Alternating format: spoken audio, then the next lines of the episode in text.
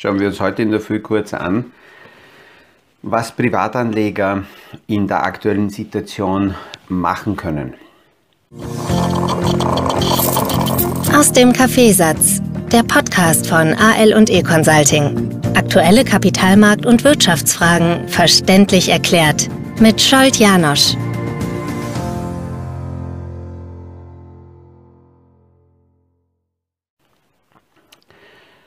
Das Spannende ist, ähm, dass ich mit sehr, sehr vielen Kunden schon in den letzten Wochen, Monaten, Jahren sehr intensiv ähm, in Kontakt war und somit ähm, der gestrige Tag die Kommunikation im Grunde ja, äh, aus, aus diesem Blickwinkel leicht gemacht hat, weil wir sehr schnell über WhatsApp, über E-Mail, über Messenger äh, kommunizieren konnten. Und ich möchte in dem Podcast jetzt das alles, was äh, in den Medien diskutiert wird, gar nicht viel kommentieren. Ähm, es ist sicherlich so, dass der 24.02. als ein sehr, sehr denkwürdiger Tag äh, in, in unserem Leben ja, verankert sein wird, ähnlich wie andere denkwürdige Tage davon habe ich jetzt in den letzten 50 Jahren einige bewusst miterlebt. Ähm, die häufigste Frage, die ich gestern gestellt bekommen habe, sollen wir jetzt gleich reagieren? Wie sollen wir reagieren? Müssen wir umgestalten? Ähm, die Antwort auf die erste Frage, muss ich jetzt gleich reagieren? Das ist in so einer Situation erfahrungsgemäß und egal welche Zeiten wir aus der Vergangenheit anschauen, sinnlos rein die physische Durchlaufzeit für eine Orderaufgabe, bis das durchgeführt wird, in den klassischen Portfolios, äh, führt dazu, dass vor nächste Woche Dienstag, Mittwoch das nicht durchgeführt werden kann. Selbst wenn das gestern zum Beispiel am Nachmittag als Order gegeben worden wäre, da hat man eine recht lange äh, Leerlaufzeit und ähm, ich denke, dass äh, aus diesem Blickwinkel das Wochenende etwas äh, Ruhe zumindest den, den Kapitalanlagemärkten geben kann. Klingt halt etwas pervers, weil natürlich die Menschen, die jetzt entweder auf der Flucht sind oder gerade bombardiert werden, die werden vermutlich am Wochenende äh, keine Pause haben. Aber eben der Kapitalmarkt hat andere äh, Regelmechanismen. Und deswegen ist jetzt mal die Zeit, um einfach abzuwarten. Äh, nach dem ersten Staub ähm, sollte man sehen, was wirkt sich worauf aus. Es könnte sein, das hat eigentlich die Welt hauptsächlich gehofft, wenn es eine Aktion gibt, dann ist es eine räumlich begrenzte, so wie auch die äh, russische Propagandaseite das versucht hat vorzubereiten. Es könnte also sein, dass er stoppt. Hm. Das glauben wir jetzt mittlerweile nicht mehr. Ähm, die zweite Geschichte ist, die ziehen durch bis Kiew und ähm, dann wird gestoppt. Es könnte auch die dritte Variante sein, dass unter diesem Druck, der hier aufgebaut wird, die Ukraine möglicherweise aufgibt. Das, was derzeit sichtbar ist, ist, dass Sanktionen kommen werden und wir haben gestern hier im Podcast über die SWIFT-Thematik gesprochen und es war interessant, dass dann im Laufe des Tages genau das diskutiert wurde und bis am Abend äh, die SWIFT-Ausschlussfrage im Vordergrund war. Diesen Schritt hätte Amerika gestern gemacht, aber wir in Europa sind nicht so weit, sind viel zu sehr abhängig und das haben wir gestern, ich will das nicht noch einmal erläutern, habe gestern besprochen, dass so ein Ausschluss dazu führt, dass ab sofort, wenn das passiert, ähm, zum Beispiel jemand, der Schuldner von Russland ist, diese Schulden nicht zurückzahlen könnte. Kann sein, dass ihn, dass, dass ihn das freuen würde. Umgekehrt, wenn Russen der Welt Geld schulden, also zum Beispiel russische Anleihen, dann ähm, äh, wäre das ein Schuldenerlass quasi. Und was uns trifft in Europa, ist die Energieversorgung. Weil in dem Moment, wo das SWIFT-System gekappt wird, können Gaslieferungen zum Beispiel nicht mehr bezahlt werden, dann müssen da äh, Geldboten wieder her und äh, Geldkoffer. funktioniert auch nicht. Die Abhängigkeit von Europa ist deutlich stärker vom russischen Gas. Ähm, größenordnungstechnisch etwa 27 Prozent unserer Energie kommt von dort. Selbst die Amerikaner äh, holen sich aus Russland ungefähr 3 Prozent.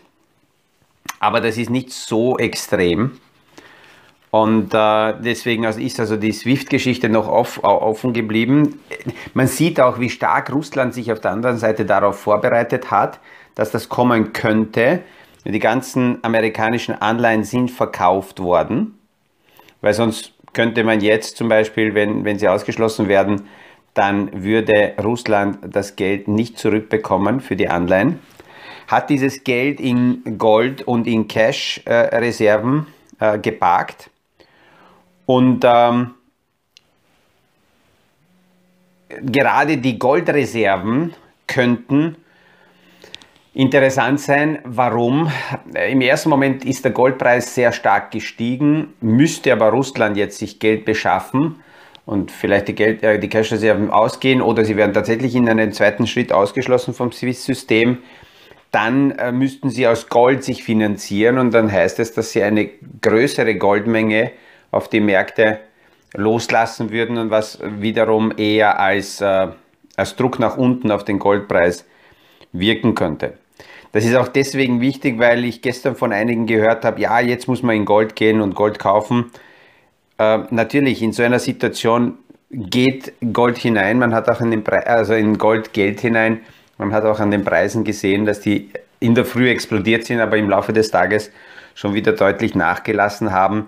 Also es ist egal, wie man es dreht und wendet, in so einer Situation hektisch Schritte zu setzen, ähm, ist sinnlos. Es sind auch einige, die meine Podcasts hören oder äh, Bekannte sind von Kunden gestern auf mich zugekommen und gesagt, äh, gibt es jetzt irgendwelche Möglichkeiten, wo man super und gut einkaufen kann? Wo ich dann immer nur als erstes sagen muss, ich würde gern die Strategie zuerst sehen. Was ist unser Konzept? Wie schaut die Portfoliozusammenstellung aus? Mit welcher Überlegung kauft der oder diejenige überhaupt irgendetwas? Weil ohne einer Basisstrategie können wir nicht beurteilen, ob jetzt etwas günstig ist oder teuer, ob das überhaupt dazu passt oder auch nicht. Da sind also viele andere Fragen und bevor man da hektisch rumtut, äh, ist es sinnvoller, sich hinzusetzen und zuerst einmal diese Basisstrategie zu erstellen.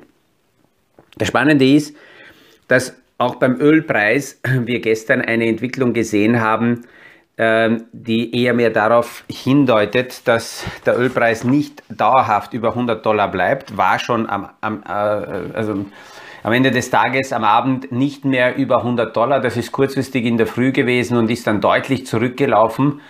Und ähm, gestern am Abend war nur mehr bei 92 Dollar wieder. Äh, die OPEC hat zwar gesagt, sie werden die Fördermengen nicht erhöhen, aber es zeichnet sich eine andere Geschichte ab im Hintergrund. Die Verhandlungen, nachdem Trump ja, ähm, ja fast alle gegen sich aufgebracht hat und man muss auch dazu sagen, dass die Annäherung Russland und äh, China ein, äh, ein Produkt aus der Trump-Ära ist, weil er hier sehr stark die ja, wörtlich zueinander getrieben hat.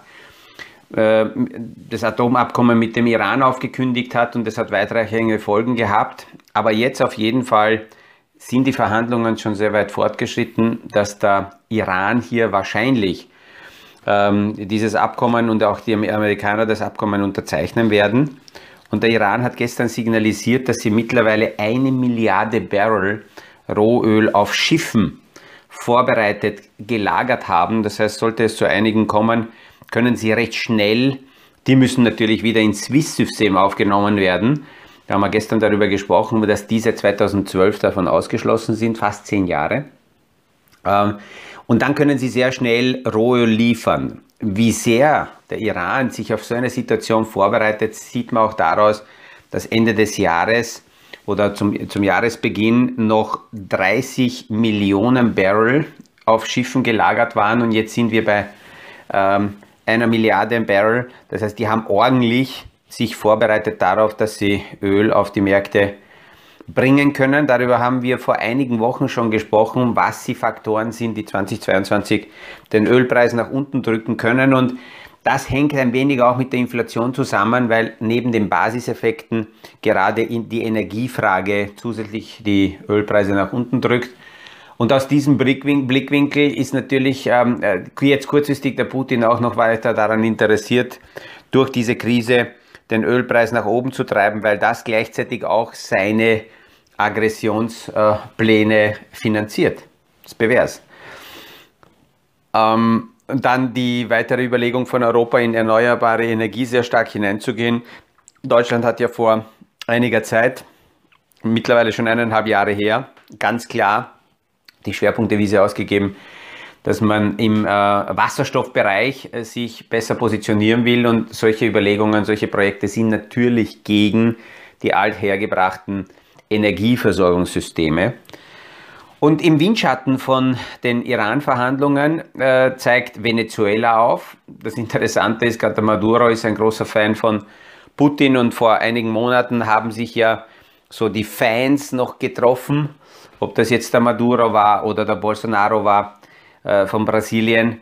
Und ähm, Venezuela hat auch aufgezeigt und hat gesagt, äh, wenn, äh, wenn es mit dem Iran so ein Abkommen äh, äh, äh, existieren wird oder zustande kommt, dann sind sie auch daran interessiert, sich zu einigen, weil sie auch Öl liefern wollen. Das heißt, das ist wiederum ein Punkt, äh, dass der Ölpreis nicht dauerhaft oben bleibt. Und all diese Themen sind deswegen wichtig, weil die Kapitalanlagemärkte trotzdem weiterhin hauptsächlich von der Frage äh, beschäftigt werden, was macht die amerikanische Fed am 16. März. Das wird also final sein. Im Moment gehen die meisten Kommentatoren und Analysten davon aus, dass 0,25 Prozent die Zinsen gehoben werden.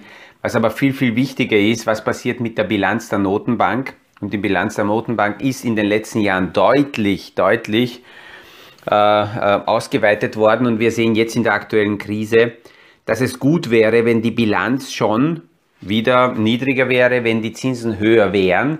Das heißt, man könnte jetzt sagen, vor einem Jahr hätte J. Powell mit den Maßnahmen beginnen sollen. Zinshebung und Liquiditätsrücknahme, dann wären wir jetzt in einer Situation, wo in einer vielleicht weiter eskalierenden äh, Krise die amerikanische Notenbank das machen könnte, was notwendig ist, nämlich mit Liquiditätsspritze, mit Unterstützung die Wirtschaft ähm, zu stützen das, das zeigt auch für die Zukunft, dass immer wenn die Notenbanken auftreten und in einer Krisensituation helfen, dass der Preis dafür natürlich bezahlt werden muss, nur nicht mit der, in, in der Krisensituation mit Chaos, sondern zeitlich verschleppt. Aber so lange sich Zeit lassen, wie das jetzt nach, der, nach dem Covid-Lockdown gemacht wurde, das, das, das, das geht nicht. Das ist einfach viel zu lang gewesen, circa um ein Jahr zu spät. Aber wurscht, das können wir jetzt rückwirkend nicht ändern. Aktuell sehen die Märkte also das so, dass hier die Zinserhöhung kommt. Nächste Woche, am 2. und am 3. wird es schon mit hoher Wahrscheinlichkeit erste Zeichen von der Fed geben, weil hier der J. Powell eine Rede vor dem amerikanischen Kongress hält. Und ähm, somit würde ich meinen, dass in der nächsten Woche eben Dienstag, Mittwoch gleichzeitig zur Rede ähm, von Jay Powell kann man als Anleger anschauen, was ist so in der, in der ersten Geschichte passiert. Äh, kritische, ja, tickende weitere Unsicherheiten gibt es natürlich. Auch die Bemerkung von China hat gestern nicht unbedingt zur Beruhigung beigetragen.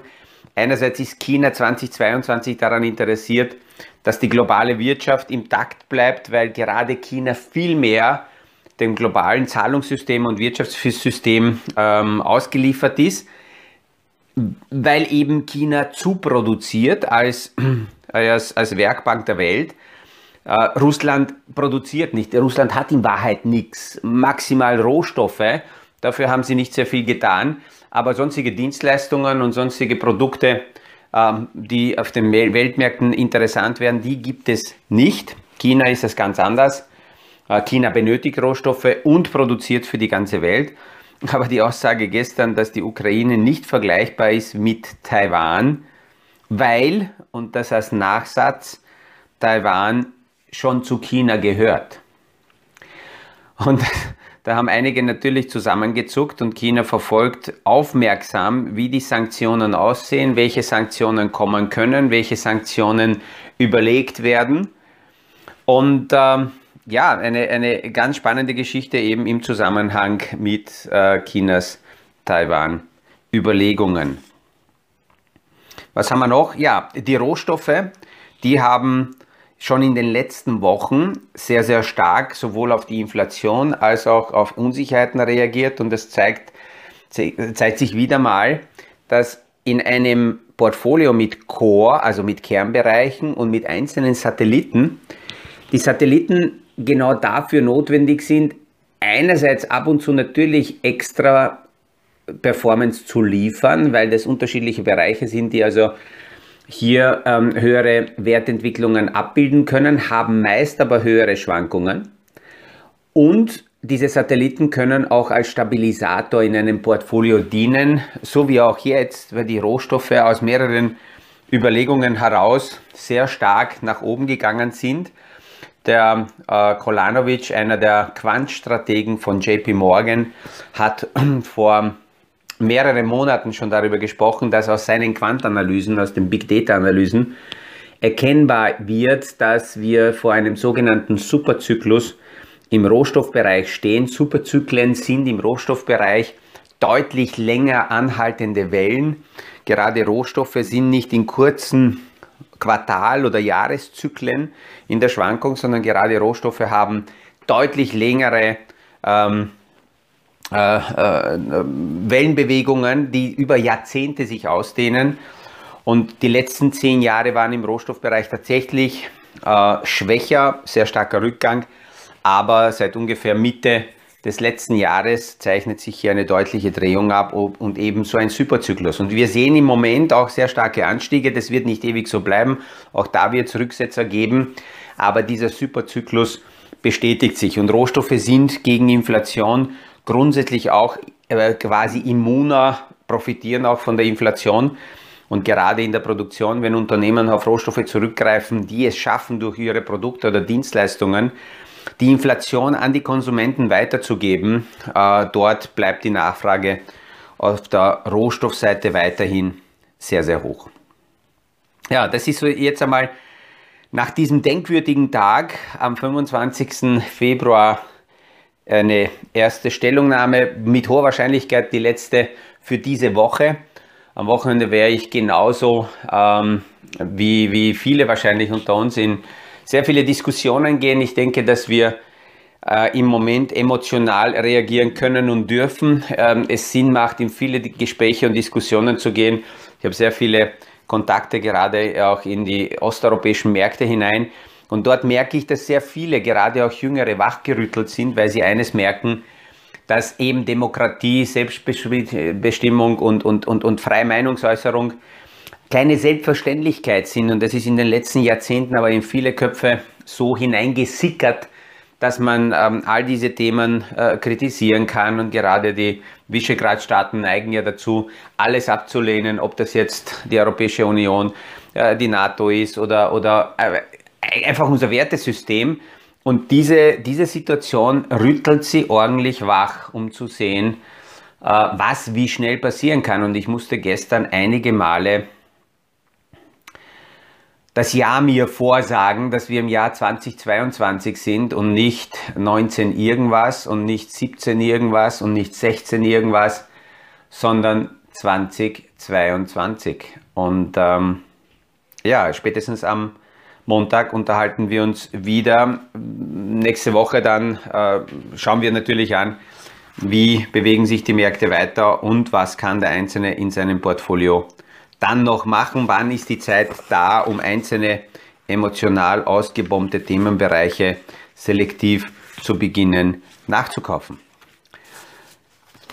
Mit diesen Gedanken verbleibe ich also. Schönes Wochenende, soweit es geht.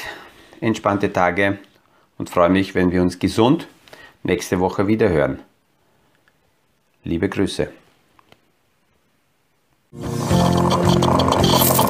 Das war aus dem Kaffeesatz, der Podcast von AL und E Consulting zu aktuellen Kapitalmarkt- und Wirtschaftsfragen. Verständlich erklärt mit Scholt Janosch. Aktuelle Fragen, Rückmeldungen und Anmeldungen zum nächsten Kapitalmarkt Talk findet ihr auf unserer Homepage www.aleconsulting.at.